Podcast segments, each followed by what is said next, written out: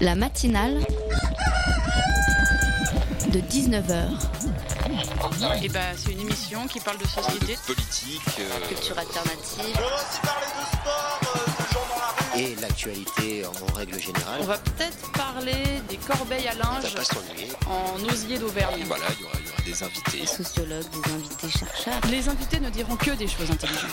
Ça va peut-être s'étriper un peu de temps en temps, mais La matinale de 19h, du lundi au jeudi jusqu'à 20h sur Radio Campus Paris. Bonsoir et bienvenue dans cette nouvelle matinale sur Radio Campus Paris.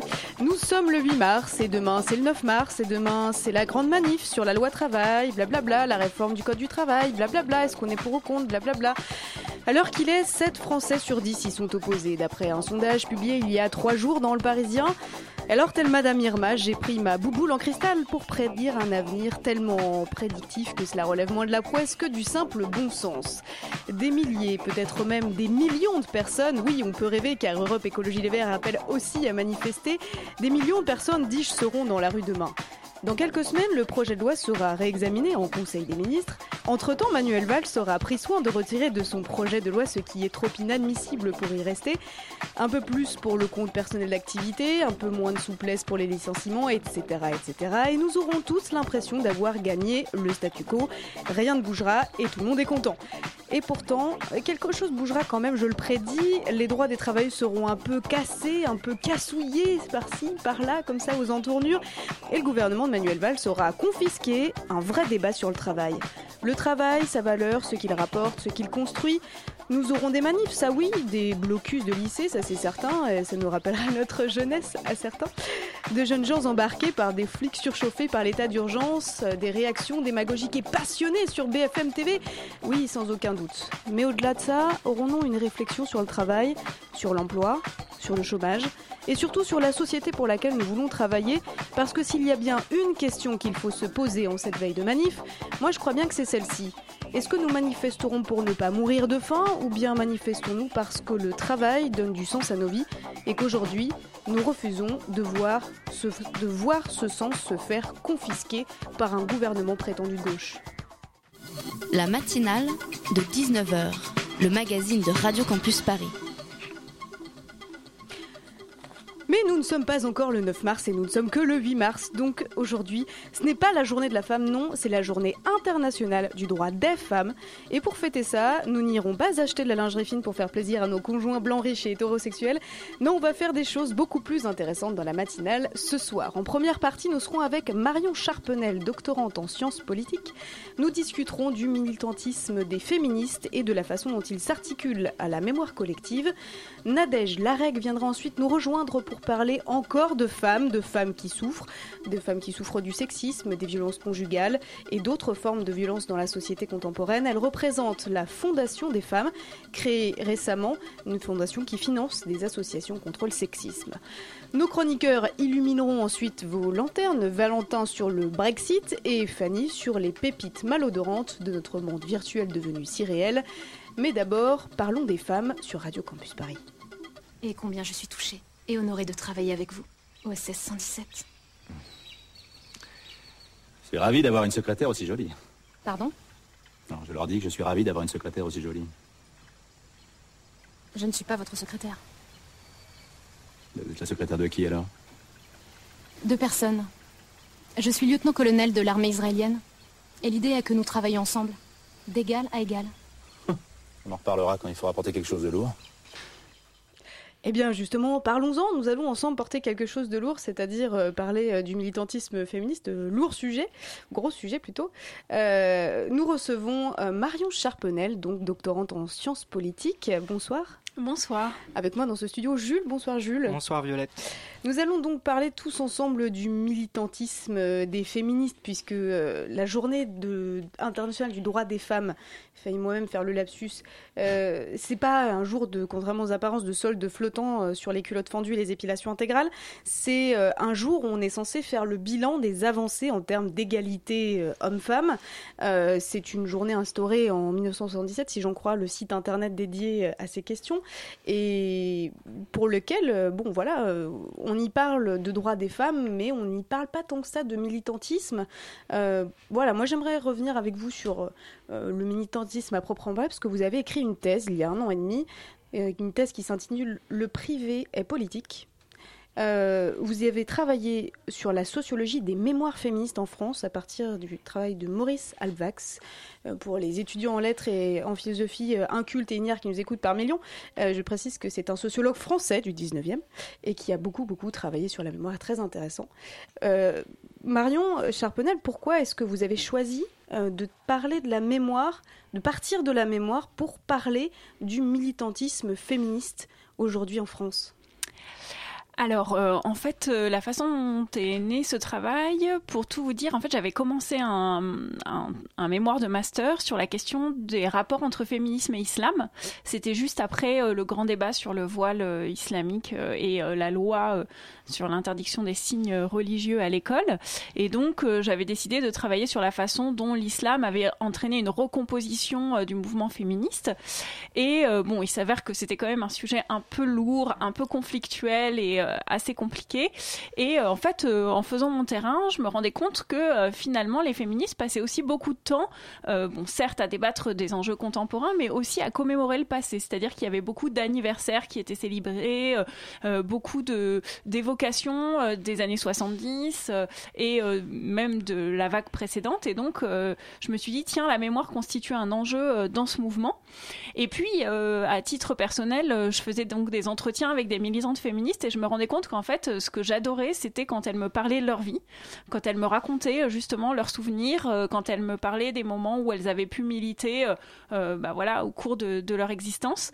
Et donc je me suis dit, bah tiens, j'ai envie de continuer à les entendre raconter leur vie, raconter leurs grandes batailles, et, et donc j'ai décidé de travailler justement sur la mémoire et d'essayer de comprendre à la fois donc comment est-ce que le mouvement féministe dans sa globalité, mais avec euh, bon, bah, tous les conflits qu'on connaît, euh, toute la pluralité aussi qu'on connaît, construit une mémoire collective, mais aussi comment est-ce que euh, les militantes féministes racontent leur vie à titre personnel, quels souvenirs elles mettent en avant euh, quand, elles, euh, quand elles parlent d'elles, de leur enfance et euh, de leur vie voilà, personnelle, professionnelle, etc. Parce que finalement, il y a bien une mémoire collective, parce que les militantes féministes aujourd'hui apparaissent quand même globalement assez divisées.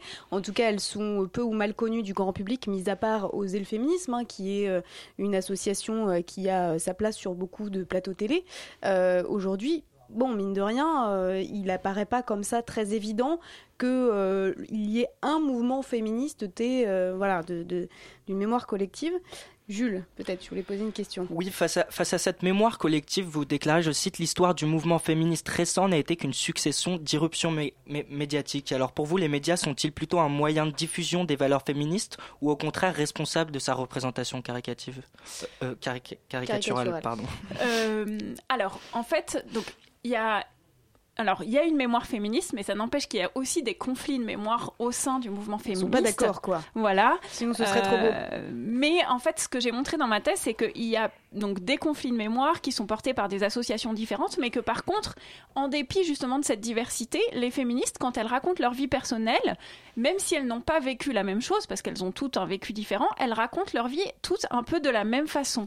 Il y a des formes narratives récurrentes qui reviennent, et euh, c'est ça que j'ai appelé la mémoire féministe. Et selon moi, cette mémoire féministe collective, elle repose sur le fait que dans le mouvement féministe, on a l'habitude de raconter sa vie, d'entendre les autres raconter sa vie, et que du coup, eh bien, nos souvenirs se formatent au contact des souvenirs des autres. C'est ça l'irruption médiatique alors Ça veut dire qu'on raconte sa vie, puisque pour que les autres entendent euh, les autres raconter leur vie, ça se fait pas au café du coin, ça se fait sur un plateau télé, ça se fait dans un livre, ça se fait à travers des, alors, des, médias. ça se fait aujourd'hui beaucoup à travers les médias, mais ça se fait aussi beaucoup dans les groupes de parole féministes, dans l'intimité justement du mouvement féministe, dans l'entre-soi et euh, justement aussi beaucoup dans la non-mixité.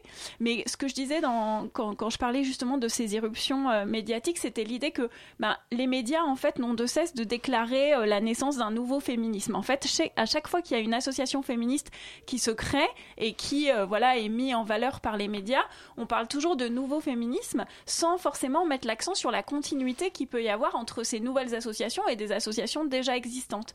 Et en fait, ce que je regrette, c'est le fait que quelque part, ça nie l'histoire du féminisme que de toujours considérer qu'il est sans cesse en train de se refaire alors que, euh, eh bien non, euh, certes, il y a des nouvelles revendications qui apparaissent, des nouvelles formes d'action qui apparaissent, mais euh, ces féministes, elles s'inscrivent aussi dans une histoire et souvent il y a plus de continuité que de rupture. Et, voilà, c'est ça que, en fait, je critique, c'est cette façon de toujours parler de post-féminisme ou de nouveau féminisme. C'est un truc de journaliste, ça. On veut toujours des trucs nouveaux, sinon on n'en parle pas.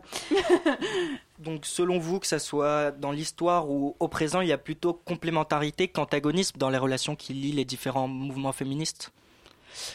Euh, oui, en fait, euh, je pense que le, le c'est Eric Fassin qui dit que le propre du mouvement féministe, justement, c'est d'être dissensus, c'est de ne c'est ne pas ce n'est pas un consensus en fait le mouvement féministe mais c'est ce qui fait sa richesse c'est ce qui fait qu'il se renouvelle en permanence parce qu'en fait les conflits c'est aussi des débats c'est aussi des discussions c'est aussi ce qui fait avancer la pensée. Euh, moi je préfère avoir des associations féministes qui euh, ben voilà euh, échangent discutent débattent mais qui plutôt que mais qui sont bien vivantes du coup plutôt qu'un mouvement qui serait un peu campé sur des positions figées et et, et mornes. Et donc en fait le dissensus, c'est aussi ce qui fait que la pensée féministe avance, se renouvelle et on voit apparaître bah voilà, en permanence des, choses qui viennent un peu remettre en cause nos, propres préjugés, même en tant que féministes. Vous disiez tout à l'heure, euh, le partage des histoires, elle se fait, euh, euh, il se fait dans un entre-soi, c'est-à-dire finalement des, lieux clos qui ne sont pas ouverts sur l'extérieur. Enfin, concrètement, qu'est-ce que ça veut dire? Est-ce que c'est des groupes de parole comme on en voit dans les séries américaines où tout le monde se réunit autour d'une table pour dire oulala, je suis alcoolique, pour dire oulala, je suis féministe, et donc partager une histoire à un moment donné où on ne fait que ça et où on se réunis pour ça Ou au contraire, ça se fait dans des bars lesbiens euh, On sait qu'il y a, des, il y a des, plein de réunions politiques dans les bars lesbiens. Concrètement, le partage de ces histoires, il se fait où? Alors, bah ça, ça a beaucoup évolué. C'est-à-dire que dans les années 70, en fait, euh, les militantes féministes ont pris conscience du fait que bah, la parole des femmes n'avait pas tellement sa place dans l'espace public, que euh, bah, même dans les discussions militantes entre gauchistes, elles se rendaient compte que finalement, c'était toujours les hommes qui monopolisaient la parole, et elles ont eu besoin de créer justement des espaces entre elles où elles pouvaient échanger, parler de leur vécu sans être jugées, sans avoir à se battre pour prendre la parole, etc. Et donc, euh, c'est euh, ces groupes de parole féministes qui se sont institués et qui continuent aujourd'hui d'exister. Vous avez des groupes sur la question des violences faites aux femmes, des femmes qui se rencontrent pour évoquer les violences dont elles peuvent être victimes, des groupes sur la sexualité, des femmes qui se rencontrent pour parler euh, bah, de leur sexualité, etc. Donc, vous avez plein de thématiques comme ça. Et puis, quand même, progressivement, en fait, ces groupes, même s'ils ont continué d'exister en fermé, ils se sont aussi publicisés. Et comme vous l'avez dit au début, on a aujourd'hui de plus en plus bah, de féministes qui écrivent leur autobiographie, qui racontent publiquement leur vie euh, et euh, qui ont contribué aussi à rendre euh, légitime une parole sur des sujets qui n'avaient pas leur place dans l'espace public jusqu'alors. On va faire une petite pause musicale sur Radio Campus Paris, puis on continue à parler de militantisme, féminisme et d'histoire.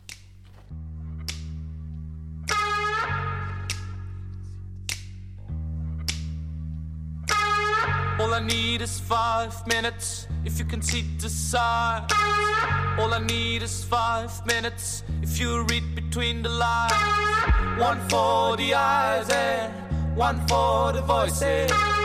One for the touch, one for the soft grin. And then the kisses. And then the kisses.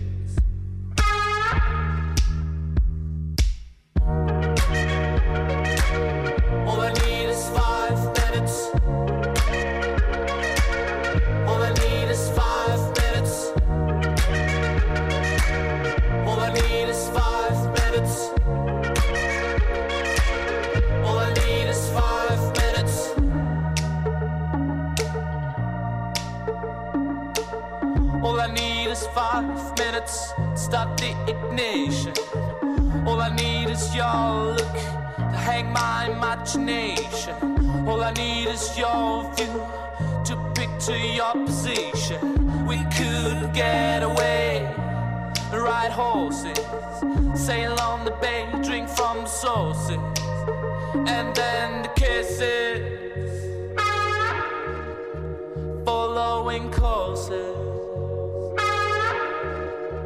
and again kisses,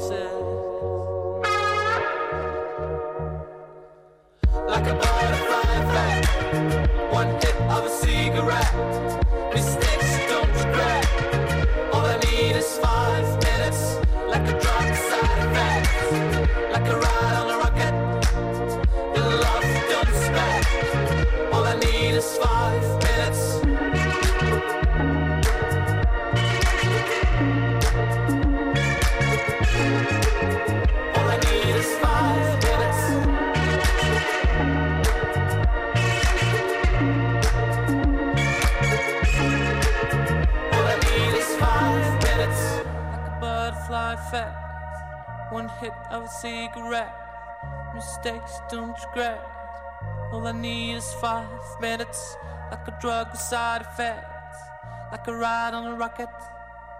The love you don't expect. All I need is five minutes.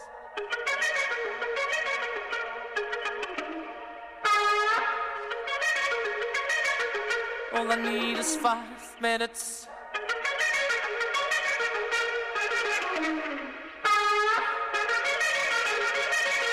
All I need is five minutes.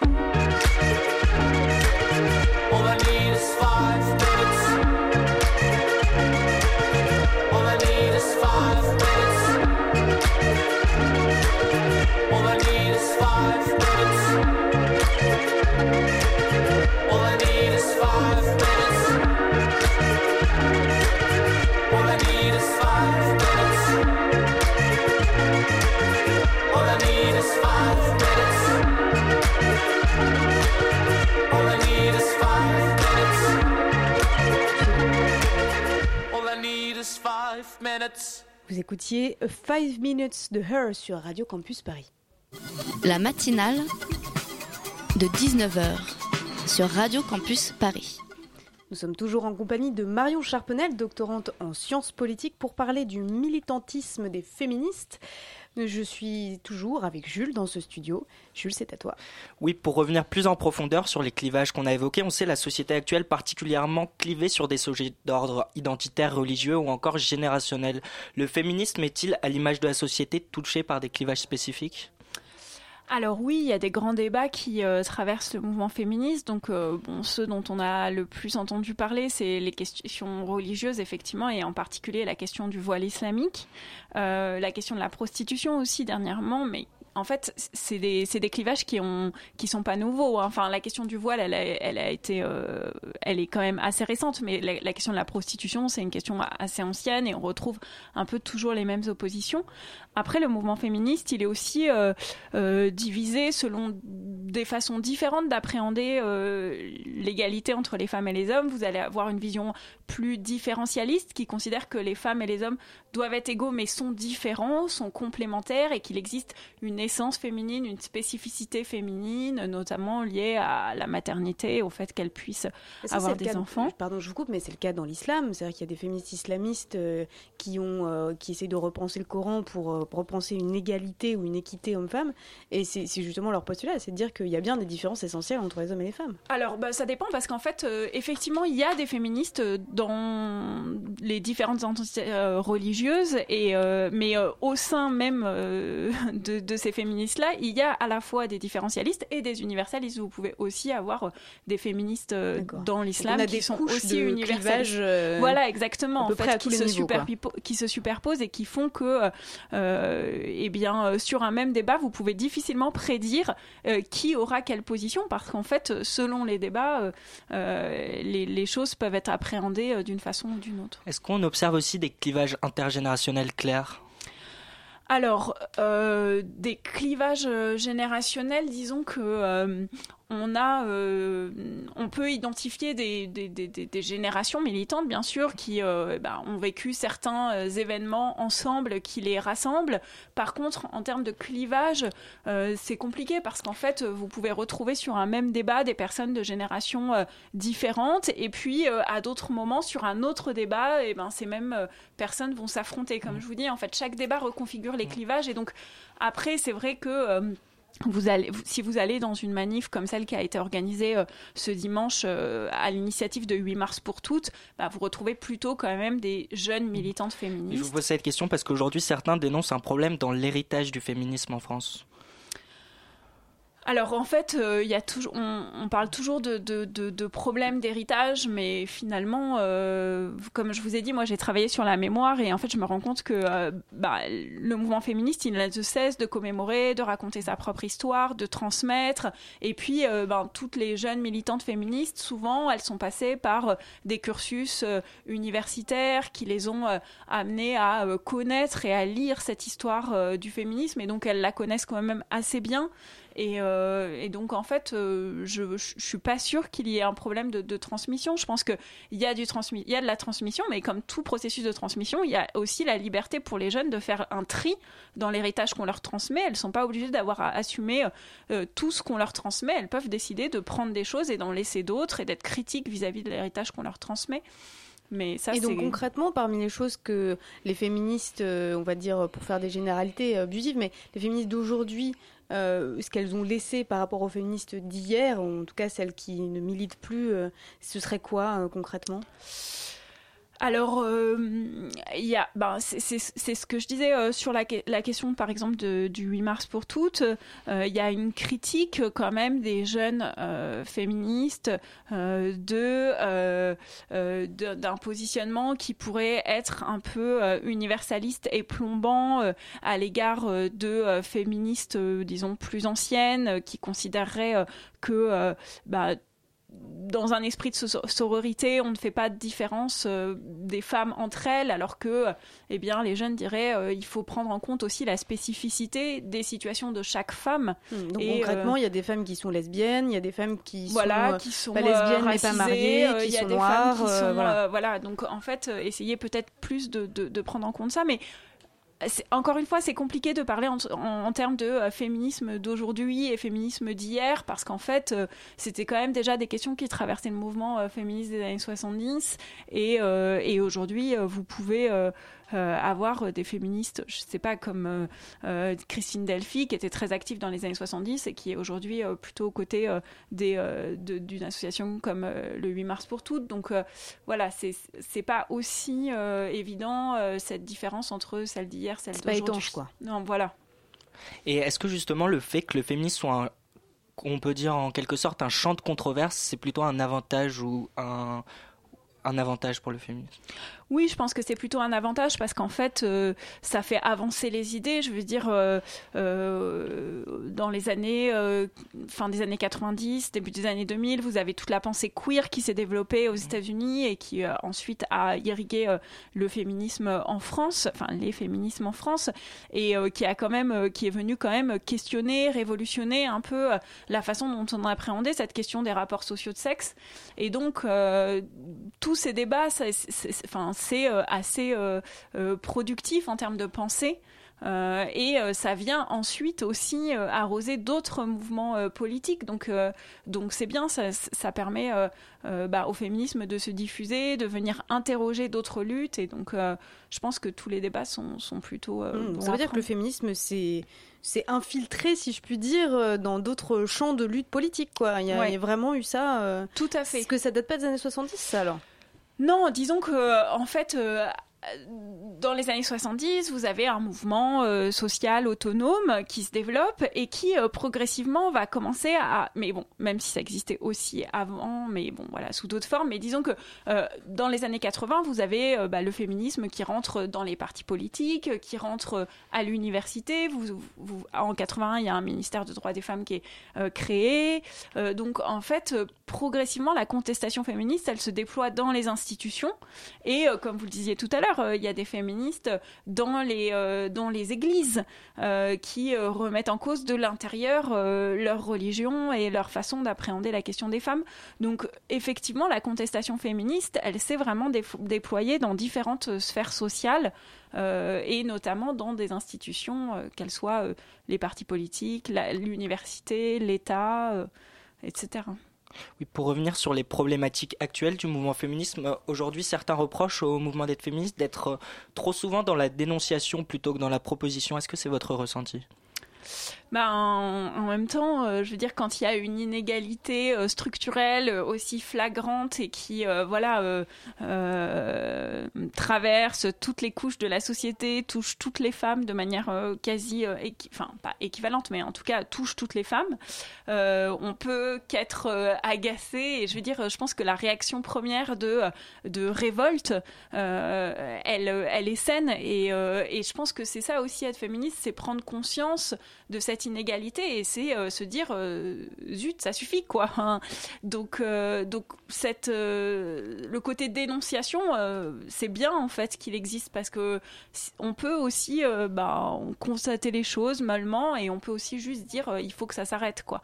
Après, je pense que les féministes, elles sont beaucoup dans la proposition, elles proposent plein de choses. Après, est-ce qu'elles sont entendues par les gouvernants? Ça, c'est autre chose. Mais, euh, mais euh, je veux dire, elles ont, elles ont plein d'idées. Je veux dire, ça fait des années qu'il y a des associations féministes qui se battent pour une loi cadre euh, sur la question des violences avant que la loi sur le harcèlement sexuel soit abrogée, ça faisait des années que les féministes disaient que euh, la précédente loi n'était pas satisfaisante, bah, personne ne les a entendus. Il a fallu que euh, un sénateur euh, accusé de harcèlement sexuel demande à ce que la loi soit abrogée pour être sauvée, pour qu'elle le soit. Donc en fait, les féministes, elles sont dans la proposition. Après, est-ce que leurs propositions sont reçues et donnent lieu à des actions? Bah, C'est moins évident. J'ai une dernière toute petite question très très vite, un peu provoque, mais les femmes au gouvernement, pour vous, elles ont fait avancer les schmilblick en termes de droits des femmes ou... Ben, je pense que les femmes au gouvernement, elles gouvernent comme les hommes au gouvernement. Par contre, je pense que c'est important qu'il y ait des femmes au gouvernement, effectivement, parce que ne serait-ce qu'en termes d'image et de projection que ça peut permettre euh, à des petites filles qui euh, se disent qu'un jour elles pourront euh, être ministres. Donc c'est important qu'elles soient là. Après, je pense qu'elles gouvernent de la même façon que les hommes, parce que je pense qu'il n'y a pas de différence fondamentale entre les femmes et les hommes, en tout cas pas d'essence différente. Quoi. Nous reparlons de toutes ces questions. Euh, j'espère dans une prochaine émission, nous parlerons davantage de questions de pouvoir et de rapports de force euh, que de différences hommes-femmes. En tout cas, merci beaucoup Marion Charpenel d'être venue nous en parler. Et merci à toi Jules.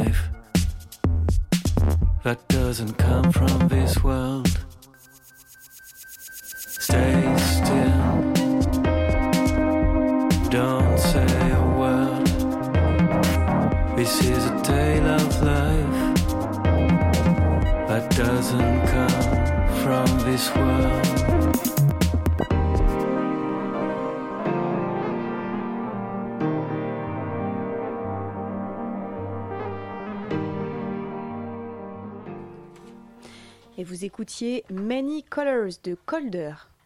La matinale de 19h du lundi au jeudi jusqu'à 20h sur Radio Campus Paris. Et tout de suite, c'est la chronique de Valentin. Valentin, tu vas nous parler de, Brexit. La semaine dernière, euh, tu nous parlais du référendum sur le maintien du Royaume-Uni dans l'Union européenne, euh, que ce référendum pourrait donc provoquer une sortie de nos amis grands-bretons, euh, mais en plus d'être un choc pour le continent européen, une sortie de, la Grande-Bretagne pourrait avoir des répercussions sur les relations franco-britanniques. Bonsoir Violette. Alors il y a ceux qui s'imaginent que le Brexit entraînera le retour de la guerre de 100 ans et les souverainistes qui voient ce référendum comme la revanche de Maastricht. Mais personne n'a l'air inquiet pour les futures relations entre les deux pays. En réalité, la coopération franco-britannique ne semble pas fondée sur l'Union européenne. À Amiens, pour le 34e sommet franco-britannique tenu ce 3 mars, François Hollande et le Premier ministre britannique David Cameron ont confirmé leur souhait de continuer leur coopération dans l'aviation de combat en mettant 2 milliards d'euros sur la table. 2 milliards pour un programme de démonstration de drones de combat. Un drone qui devra être capable de réaliser des missions d'observation et de surveillance, d'identifier les cibles et d'effectuer les frappes, à l'horizon de 2030. Cette alliance a aussi pour but de ne pas laisser les Américains trop en avance sur ce secteur, susceptible de suppléer les avions de chasse. Oui, donc 2 millions pour les drones, mais pour la crise des migrants, du coup, euh, ça pose des vraies questions euh, sur cette coopération, euh, tout ça.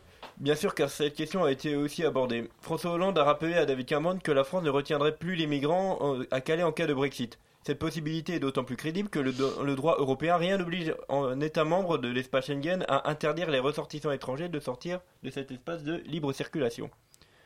Mais Hollande sait que ça provoquera un chaos généralisé dans les transports d'outre-Manche. En gros, il fait euh, une, prise de, il fait de la, un moyen de pression. Il utilise les migrants comme un moyen de pression. Comme tu le sais, belle Violette, en France, la situation est très tendue.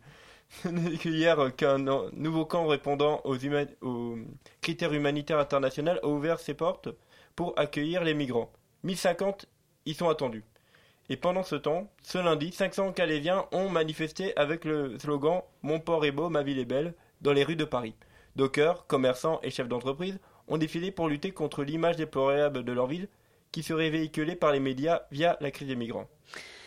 Est-ce que le Brexit pourrait donc influencer les relations entre les deux capitales, Londres et Paris? Depuis plusieurs années, Paris, Londres et Berlin se font la course pour savoir qui finance le plus les startups. Londres est en première position, la rivalité entre les deux villes se voit aussi dans la compétition pour savoir qui va accueillir l'exposition universelle de 2025. Enfin, le Grand Paris a pour but de se confronter au Grand Londres. Si le Grand Londres est en tête pour les domaines des activités de la finance et des transports, le Grand Paris est première dans l'offre de surface d'exposition. Le Brexit ne rajoute qu'une nouvelle dimension à cette rivalité avec le, suspense de savoir quelle sera la nouvelle place forte de la finance en Europe, si la City ne fait plus partie de l'Union européenne. HSBC pense par exemple déplacer, déplacer 20% de ses activités de marché et banques d'affaires à Paris en cas de Brexit. Au fond, quoi qu'il arrive, les relations entre pays restent les mêmes, des partenaires en rivalité constante. Merci beaucoup Valentin pour cette chronique au sujet du Brexit. La matinale de 19h, le magazine de Radio Campus Paris. Du lundi au jeudi jusqu'à 20h. Nous recevons désormais Nadège Larègue pour parler de femmes, encore de femmes, car je vous rappelle que nous sommes le 8 mars et que c'est la journée internationale du droit des femmes.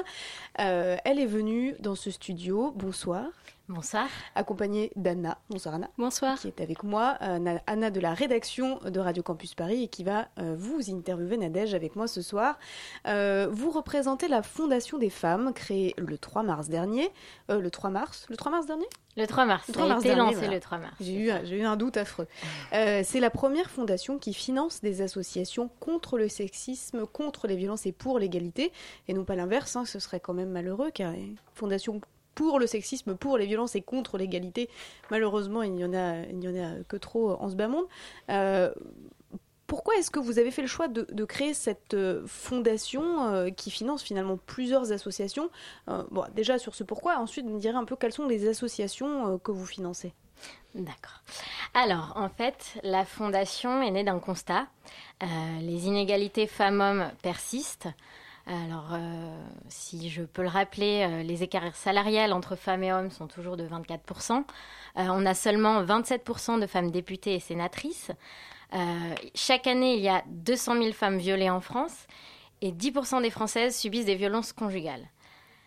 Les mentalités avancent, mais trop lentement. On l'a vu dans les chiffres inquiétants qui ont été révélés récemment sur une étude sur la perception du viol en France. Le fameux sondage sur la perception du viol euh, qui montrait quand même que les clichés euh, ont la vie dure, hein, c'est rien de le dire. Voilà. Euh, où 40% des sondés affirment qu'une attitude provocante en public atténue le viol ou responsabilise en partie la victime. Hum, donc attitude provocante égale mini-jupe égale... voilà, tout à fait. Ça peut aussi vouloir dire juste je parle en public, hein, parce que attitude provocante, c'était pas trop bien précisé, mais il se trouve que dans les témoignages recueillis après, dans les reportages qui ont été faits, euh, une attitude provocante, ça peut être à peu près tout et n'importe quoi en fait. Hein. Exactement. Et euh, donc, ces inégalités persistent, les mentalités avancent trop lentement. Pourtant, il y a des associations qui, au jour le jour, euh, mènent un travail de terrain remarquable pour changer la situation actuelle. Elles ont des idées, elles ont de l'expérience, elles ont une expertise, mais elles manquent de moyens financiers pour amplifier leurs actions et elles n'ont ni le temps, ni les moyens humains et financiers pour lever des fonds. Euh, d'autre part, on constate aujourd'hui que les dons pour les actions de solidarité progressent en France, mais ceux alloués aux droits des femmes restent marginaux. Et donc c'est ce paradoxe que euh, la Fondation des femmes veut, renverser. Euh, notre organisation, elle a pour vocation d'organiser des campagnes de collecte auprès du grand public et des entreprises et de redistribuer ces fonds aux associations œuvrant pour le droit des femmes en France. C'est une sorte de téléthon euh, pour les droits des femmes un outil pour se donner les moyens de l'égalité. Hmm, rassurez-moi, vous n'allez pas nous faire une grosse soirée euh, euh, télé avec toutes les starlettes du PAF dont on, dont on en a absolument marre. non, vous n'allez pas faire ça. Non, pour l'instant, on a lancé des campagnes de collecte et puis on verra la suite euh, D'accord, plus tard dans l'année. On va commencer par le commencement. Anna, Donc, euh, une question. La Fondation des femmes euh, enfin, cherche à donner plus de, de visibilité pardon, aux associations engagées dans les droits des femmes. Mhm. pourquoi est-ce que les associations qui militent en faveur du droit des femmes manquent de visibilité? Ben, Ce sont des associations qui généralement sont petites, qui ont peu ou pas de salariés et donc qui n'ont pas de moyens humains et financiers à euh, consacrer à euh, des actions de communication sur le travail remarquable qu'elles mènent. C'est aussi simple que ça. Et comment euh, vous choisissez les associations? Alors, la fondation va avoir une, gouvernance solide. il y aura un comité exécutif qui va voter les projets. Euh, ce comité exécutif euh, est, composé de fondateurs de la Fondation des femmes, de membres de FAST, donc qui est la Fondation Agir contre l'exclusion, qui est notre fondation abritante, et d'expertes euh, reconnues. Donc les premières aujourd'hui, ce sont Geneviève Garrigos, qui est présidente d'Amnesty International France, Danielle Bousquet, présidente du Haut Conseil à l'égalité entre les femmes et les hommes, et Françoise Mileski, économiste et membre du Conseil supérieur de l'égalité professionnelle. donc c'est que des personnalités qui ont euh, l'égalité et les droits humains en ligne de mire. Exactement, des expertes sur ce sujet. Ok. Et euh, combien d'associations euh, sont liées donc aujourd'hui à la Fondation des femmes? Alors aujourd'hui, nous, on a rencontré un certain nombre d'associations qui nous ont toutes fait part de l'intérêt, de leur intérêt pour pour être partenaire de la fondation. Euh, j'ai pas un chiffre arrêté à vous donner parce que tous les jours, on reçoit des nouvelles demandes euh, pour être partenaire de la fondation. Euh, aujourd'hui, ce que je peux vous dire, c'est que on lancera prochainement un, comité exécutif qui va financer les premiers projets. Et, du coup, comment vous répartissez l'argent en fonction aux associations parce qu'elles sont très diverses. Exactement. Alors ça, c'est le, euh, le rôle d'un autre, d'un autre outil de gouvernance de la Fondation, qui est le conseil scientifique, qui lui aura pour rôle euh, de formuler les axes stratégiques de la Fondation. Donc quelles sont les thématiques annuelles euh, de soutien, quels sont les critères de sélection des projets collectifs? Et ce conseil scientifique, il est composé de structures œuvrant pour les droits des femmes, donc euh, d'associations. Et donc ça permet vraiment de remonter les besoins du secteur. On se base vraiment sur les besoins du terrain pour nous, après, déterminer nos axes stratégiques et les critères de sélection. Donc en gros, quel argent vous allez donner et à qui euh, en fonction des besoins C'est-à-dire que par exemple une structure qui va faire euh, de l'accueil de femmes battues euh, n'a pas les mêmes besoins qu'une structure qui fait euh, de, j'allais dire, de la com ou du ou de la prévention, euh, c'est le terme consacré. Mais voilà, c'est c'est pas les mêmes besoins. Du coup, tout ça, ça va prendre un peu de temps, non Enfin, d'estimer qui a besoin de quoi, quand, comment, alors que c'est des associations qui sont un peu dans l'urgence. Alors, il y aura deux choses. On fait des collectes tout au long de l'année pour les projets euh, des droits des femmes des associations. Et on a aussi vocation à faire des collectes pour des projets d'urgence.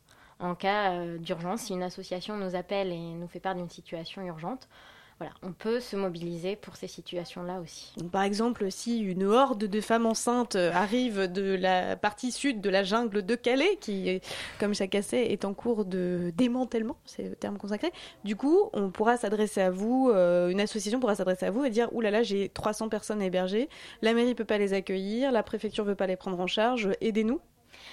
Ils pourront s'adresser à nous et sachez que aujourd'hui, on compte euh, parmi nos associations euh, partenaires Gynécologues sans frontières, qui justement agit dans la jungle de Calais euh, pour les, les problèmes gynécologiques de ces femmes Mm. migrantes. que j'imagine que j'imagine nombreux. On va continuer de parler de toutes ces questions liées aux droits des femmes et notamment à la façon dont financent les associations tout de suite après une petite page musicale sur Radio Campus Paris. thank you.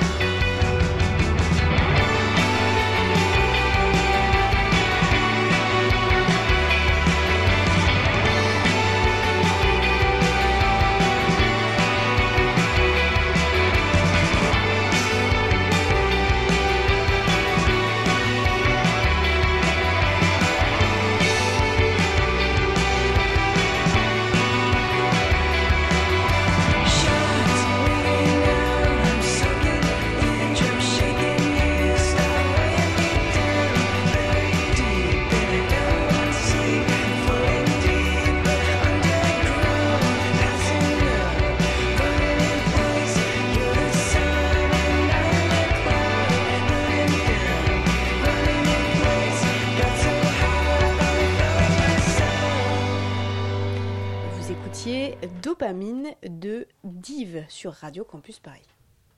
La matinale de 19h sur Radio Campus Paris. Nous sommes toujours en compagnie de Nadège Larrey qui représente la Fondation des femmes, une, fondation toute fraîche, voilà, créée le 3 mars dernier, euh, qui euh, a vocation à financer des associations qui luttent euh, pour les femmes, contre le sexisme, contre les violences fa- faites aux femmes, pour l'égalité, enfin, voilà, ces, toutes ces questions qui touchent les femmes à la fois dans leur intimité et dans leur égalité, je, je dirais. Anna, tu as une question? Oui. Alors bon, aujourd'hui, comme on l'a déjà dit, c'est la journée des femmes pour l'égalité des droits. Et donc, euh, combien de dons est-ce que vous espérez euh, obtenir aujourd'hui? Beaucoup. en fait, on a l'objectif de lever euh, 300 000 euros cette année et dans deux ans, un million d'euros. Oui, donc en fait, vous comptez que tous les 8 du mois, ce soit la journée des femmes et euh, que, enfin, et que la fondation profite de dons à redistribuer. De quelle manière vous pensez euh, pouvoir être visible tous les mois sans avoir euh, un peu la journée des femmes euh, pour lancer en quelque sorte le, le mouvement? Alors oui, en effet, aujourd'hui, on lance notre euh, campagne de collecte avec le hashtag 8 euros tous les 8. Qui, euh, donc, euh, c'est une campagne qui... beaucoup de 8, c'est-à-dire qu'à chaque fois il faut donner 8 plus 8 plus 8 ou on peut donner que 8 euros à chaque fois? Alors, on peut donner 8 euros ou plus tous les mois. On peut donner 8 euros une fois ou plus une fois. On peut donner, chacun. on peut tromper 8 fois 1000 personnes, mais bon, en gros, on peut donner 8 euros ou plus euh, si on veut. quoi. Voilà, tous les mois ou une fois. Et euh, donc cette campagne, elle a été créée avec l'agence euh, TBWA qui nous, l'a- qui nous a accompagnés gratuitement.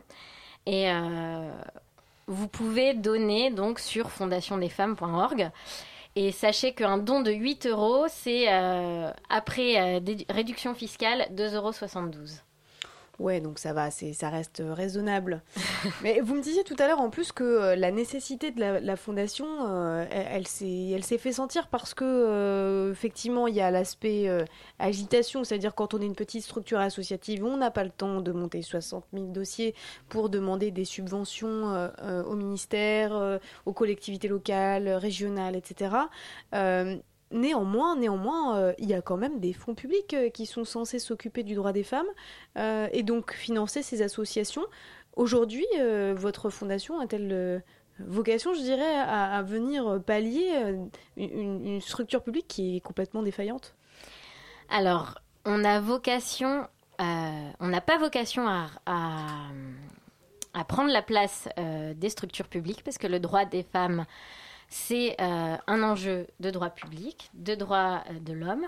Donc, ça doit être pris en compte par les pouvoirs publics. Par contre, on a vocation à démultiplier euh, les financements en faveur des associations pour le droit des femmes.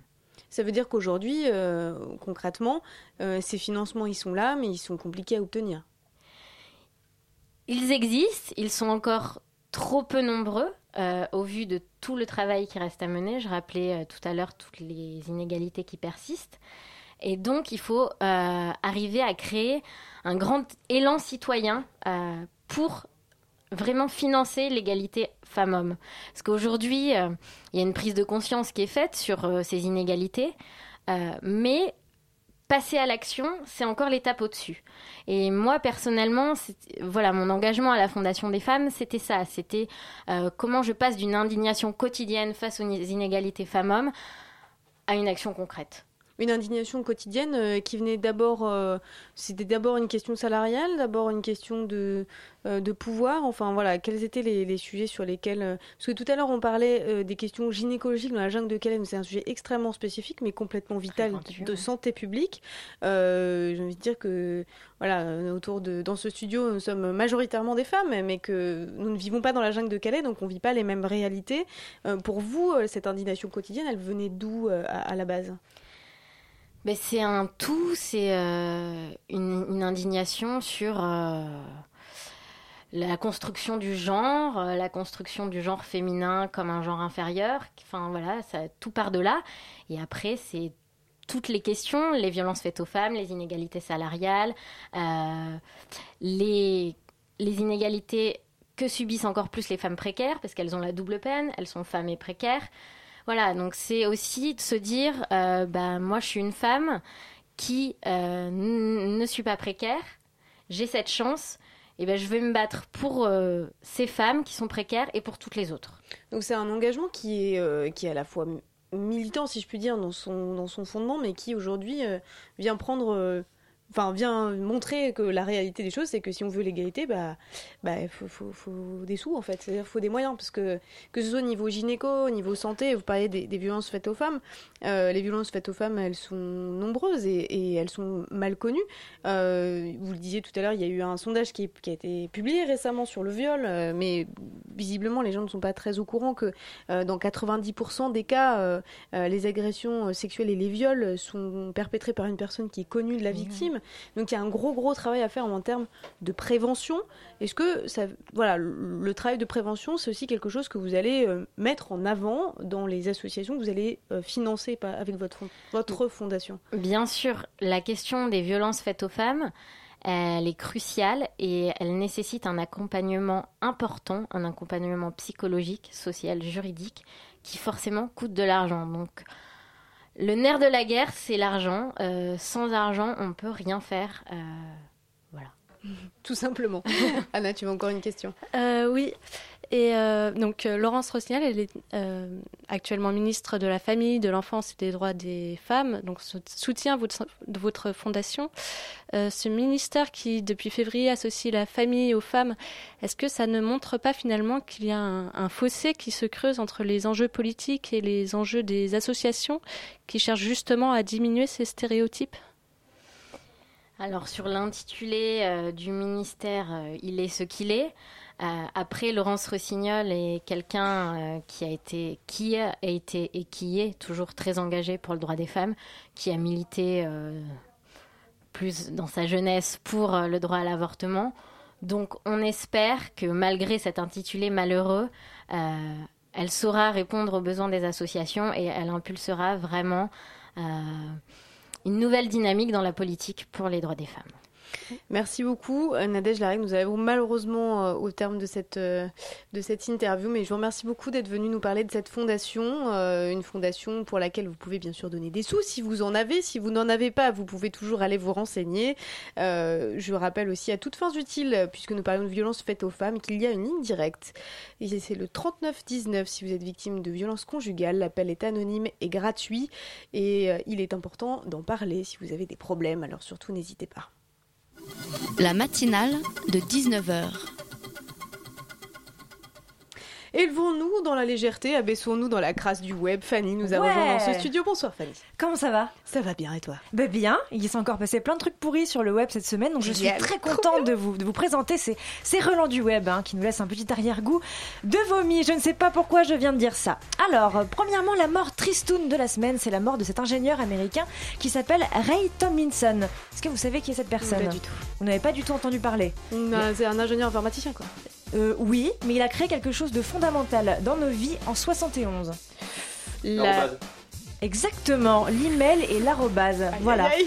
Donc, donc euh, il vient de décéder, ce, ce pauvre monsieur, et en fait, ce type bossait dans les années 70. Autant pour moi, l'arroba c'est pas lui qui l'a créé, il a créé l'email, mais l'arroba c'était quelqu'un d'autre encore. Mais il a C'était l'année utilisé 40, pour le mail. Mais donc je vais l'expliquer tout de suite, jeune ami. Donc oui, donc ce type bossait dans les années 70 pour une, une société qui s'appelait BBNN qui, qui, a créé l'ARPANET. Qu'est-ce que c'est? C'est un peu le- l'ancêtre du net. Et en gros, c'est le premier à avoir créé un système de messagerie, donc en 71, euh, qui permet d'envoyer un courrier sur un réseau. Et ensuite, il a aussi créé euh, un moyen de recevoir ce courrier et de le lire. C'est quand même plutôt, plutôt pratique. Donc, tu veux dire que c'est grâce à lui que nos vies sont totalement pourries par des mails toute la Voilà. journée, la soirée, la nuit, le matin, tout le temps, quand tu Exactement. baisses, quand tu manges et quand tu fais caca.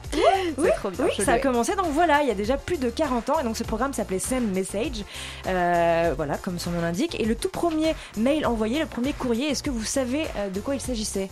Euh, un truc inintéressant probablement sur une souris, un mulot, un rat, un bug. euh. Exactement, non, c'est rien intéressant, mais c'est le QWERTY en fait, c'est les premières lettres, Ah enfin ouais. QWERTY up.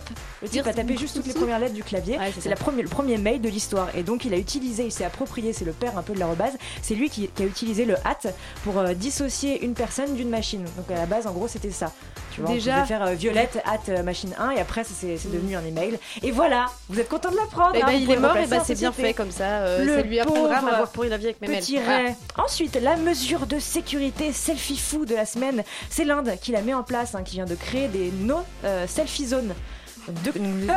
Voilà, parce que l'Inde, en fait, c'est le pays où il y a le plus de morts par selfie. 19 morts depuis 2014, c'est vrai, c'est véridique. Et sur 49 morts euh, au total euh, dans le monde depuis voilà, l'existence du selfie, entre guillemets. Et donc, ils ont là déterminé euh, 14 zones anti-selfie en Inde, très sérieusement. Donc, il y a des panneaux. Voilà, en gros, c'est des zones près des falaises qui ne sont pas grillagées. Donc voilà, là vous n'aurez pas le droit, hein. vous pourrez vous faire réprimander si vous faites un selfie. en fait, on peut toujours aller en Inde, euh, se, se prendre des vacances et euh, du coup ne pas le montrer à la terre entière. Donc passer des vraies vacances. Oui, ou finalement. juste faites attention où vous mettez les pieds, par exemple. Ah oui, oui, Ouais, voilà. Ah, bien. Ensuite, le point shop de la semaine, car je pense à votre vie conjugale. Euh, c'est Tinder, hein, qui nous l'offre comme chaque semaine. Et en gros, ils, nous ont, ils ont publié une étude qui expliquait quel métier avait le plus la cote sur Tinder. Parce que donc, depuis trois mois, tu peux dire en gros quelle, quelle profession tu fais et quel niveau de diplôme tu as, en plus voilà, de ta photo, etc. Etc. savoir si tu es le fils ou la fille de Donald Trump. Par exemple. Par exemple, oui, oui, si tu as des sous et que tu peux montrer tes pâtes au caviar, ah, tu l'as vu toi aussi. Bien, et donc en gros, voilà, je, je vous conseille parce que donc si vous êtes en train de, de- de faire vos études et que vous cherchez quel master choisir, à défaut d'avoir un boulot, vous pourrez au moins avoir un plan cul. C'est plutôt pratique. Alors les métiers à sélectionner, selon euh, que vous êtes un homme, que vous soyez un homme ou une femme, c'est différent. Un homme, le premier métier c'est pilote. Donc allez, on fonce euh, chez Air France. Ensuite, le deuxième c'est entrepreneur. Ça veut pas dire non plus grand chose, voilà. Et le troisième, c'est pompier. Et oui, car on aime les hommes dénudés dans une petite, euh, Ouais, petite d'accord. veste de pompier. Chez les femmes, à votre avis, le premier métier, c'est quoi? Femme de ménage. Non, Bah. kinésithérapeute, parce qu'on aime un petit massage en rentrant chez soi le soir. Ensuite, c'est décoratrice d'intérieur, car on aime que son appartement soit bien, bien meublé. Bien. Et ensuite, c'est entrepreneur aussi, parce que pareil, c'est un, voilà, un intitulé un peu chelou. Ah, on ne sait pas trop de quoi il s'agit. Et Entrepreneur, enfin, ça veut dire gagner du fric, quoi, en gros. Ben, ou pas du tout. Oui, ou, Ou pas perd. du tout. Ou aucun rapport. Voilà.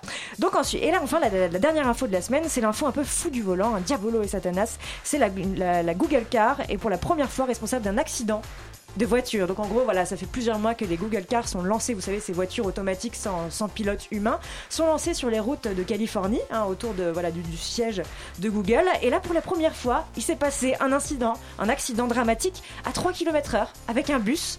Voilà, donc c'est pas, c'est pas- beaucoup quand même par rapport aux 2,2 millions de kilomètres parcourus par les Google Cars depuis des mois. Mais va-t-on encore nous faire chier avec, euh, la, la- la- avec la, la violence sur les routes euh, après cet accident? Certainement que oui. Voilà, on n'est pas près d'avoir des, voitures sans chauffeur depuis cet accident, voilà, à 3 km/h avec un bus qui n'a créé bien sûr aucun dégât. Voilà, c'est tout. c'est tout. Mais oui. Mais merci Fanny pour cette rien. euh, chronique pleine de bon sens, de voitures et de, et de rebondissements internetiques. Euh, en guise de conclusion, j'aimerais dire merci aux filles Elsa Landard et Camille Régache qui euh, contribuent à préparer tous les jours cette émission où les invités ne disent que des choses intéressantes. Je les en remercie. Sans elles, cette matinale n'existerait pas. Et puis c'est la journée des, c'est la journée des femmes. Alors bon bah voilà pour remercier les bœufs. hein. Voilà un petit, un petit clin d'œil match en fin d'émission, ça ne fait jamais de mal. Tout de suite, vous écoutez la bouquinerie sur Radio Campus Paris. Je vous dis à demain pour la matinale.